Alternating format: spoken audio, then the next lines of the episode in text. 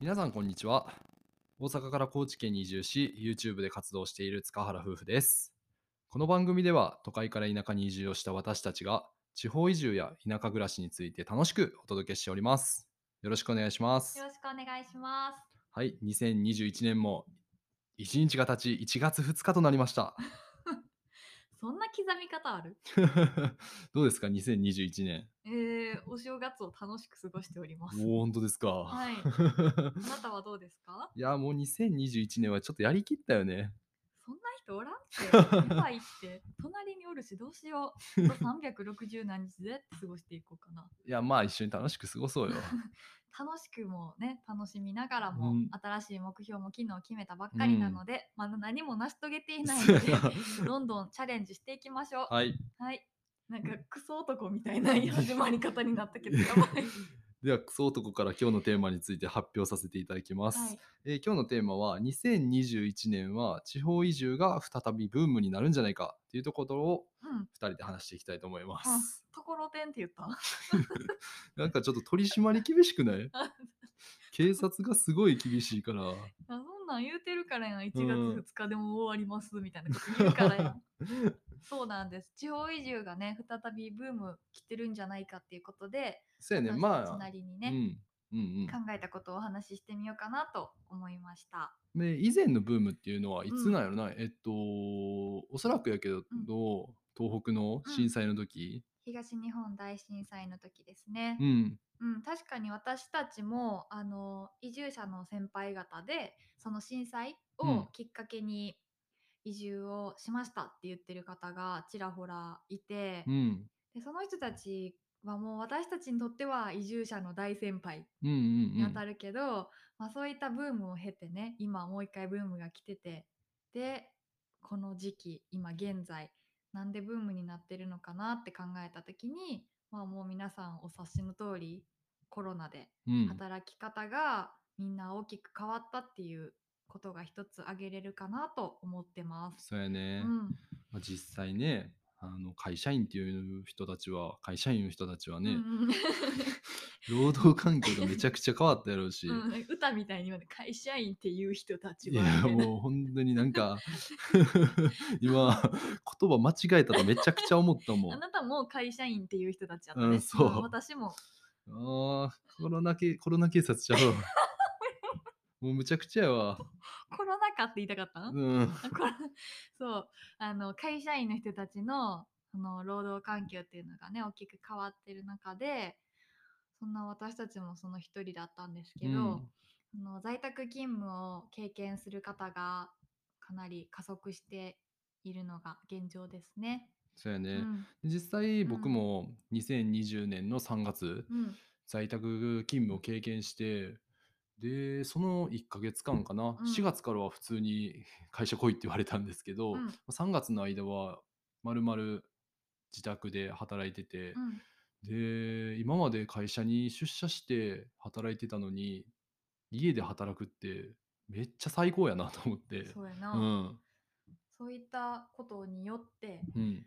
あれ都会にずっと居続ける意味みたいなところをね初めて疑問を持ったのがこの在宅勤務での1ヶ月間やってだよねそそうれを経験してやっぱどこでも働ける時代になってきてるんやなと思ったし、うんうんうんまあ、働かざるを得ない環境やったし、そうやうな、ん、でそれを経験すると何を思ったかっていうと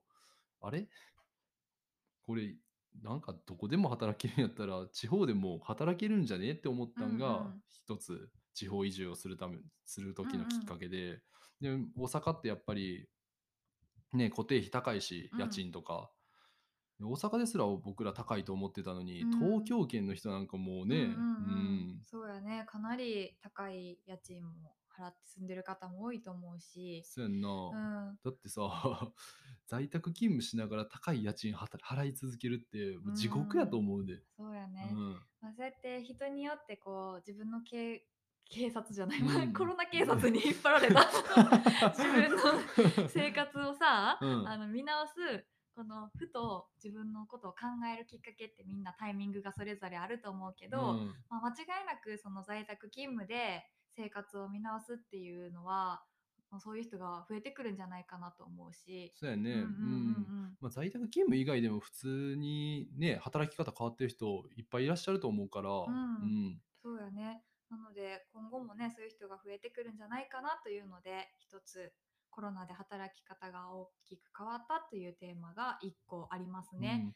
うんで、実際国とか地方としても、うんあの地方移住をどんどんどんどん活発化させようと思うしてて、うんまあ、制度がどんどん増加してるっていうのが最近ありますよね。うん、ありますよね、うんそうですよね。例えばなんかどんな制度があるとか教えてもらえますか？えっと国としては、うんえっとこれは前からあってんけど企業支援金うん。起業するときに200万円支援してあげましょうっていうあのとかあとは移住支援金ーうん。東京から、まあ、地方に移住したら100万円まで補助しますぜみたいな、うんうん。そういうのがあって、でもそれだけやってんけど、今はもう国としてどんどんどんどん活発化させていきたいから、うん、例えばやけど、まあ、在宅勤務の対応リフォームに最大100万円、うんうんうん。まあ在宅勤務をね、するのにやっぱり家で働くからそういう環境が整ってないから、うんそういう環境を整えるのに必要なものを揃えたりとかうんうん、したら、まあ最大で100万円。すごいなリフォーム代100万ってな、うん家変わるんやろそうそうそうそう家の環境変わるんやめっちゃいいよな。すごいな、で、ああと、最近発表されたやつの一つうで、んまあ、国から生活費を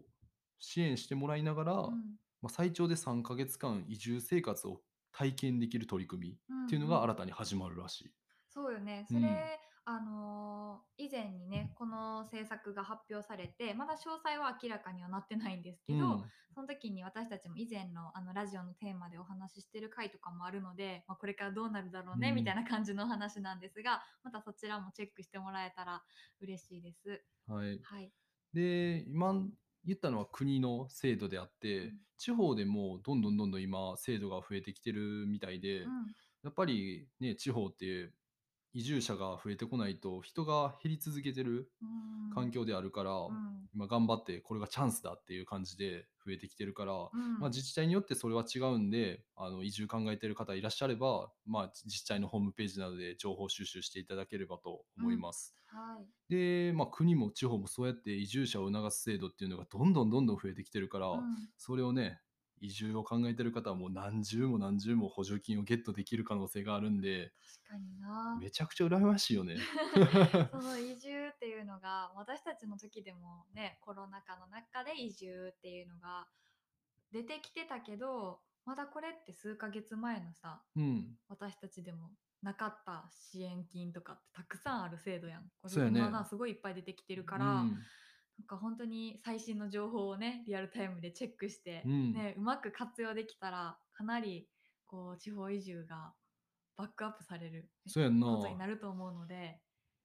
ね、ぜひチェックしていただきたいと思います。はい私たちもまたこういったあの制度とかうんが、あの発表されたらテーマに扱っていろいろお話ししていきたいなと思ってます。はい、まあ、結論は今お話しした大きい2つのテーマなんですがコロナで働き方が大きく変わったことそして国や地方の制度そのものも増加しているよっていうことが言えると思います。でねまあ、私たちも実際に先ほどもお話ししたんですけれどもコロナがきっかけで移住を検討し始めたうちの一人です。そうやね。うんうんなのでそういった方がこれからどんどん増えてくるなっていうのは思っているので今年2021年は移住を考えるベストな年とも言えるのではないでしょうか。そうやね、はい。いろんな制度がバックアップがあるから、うんうん。本当に羨ましいよ。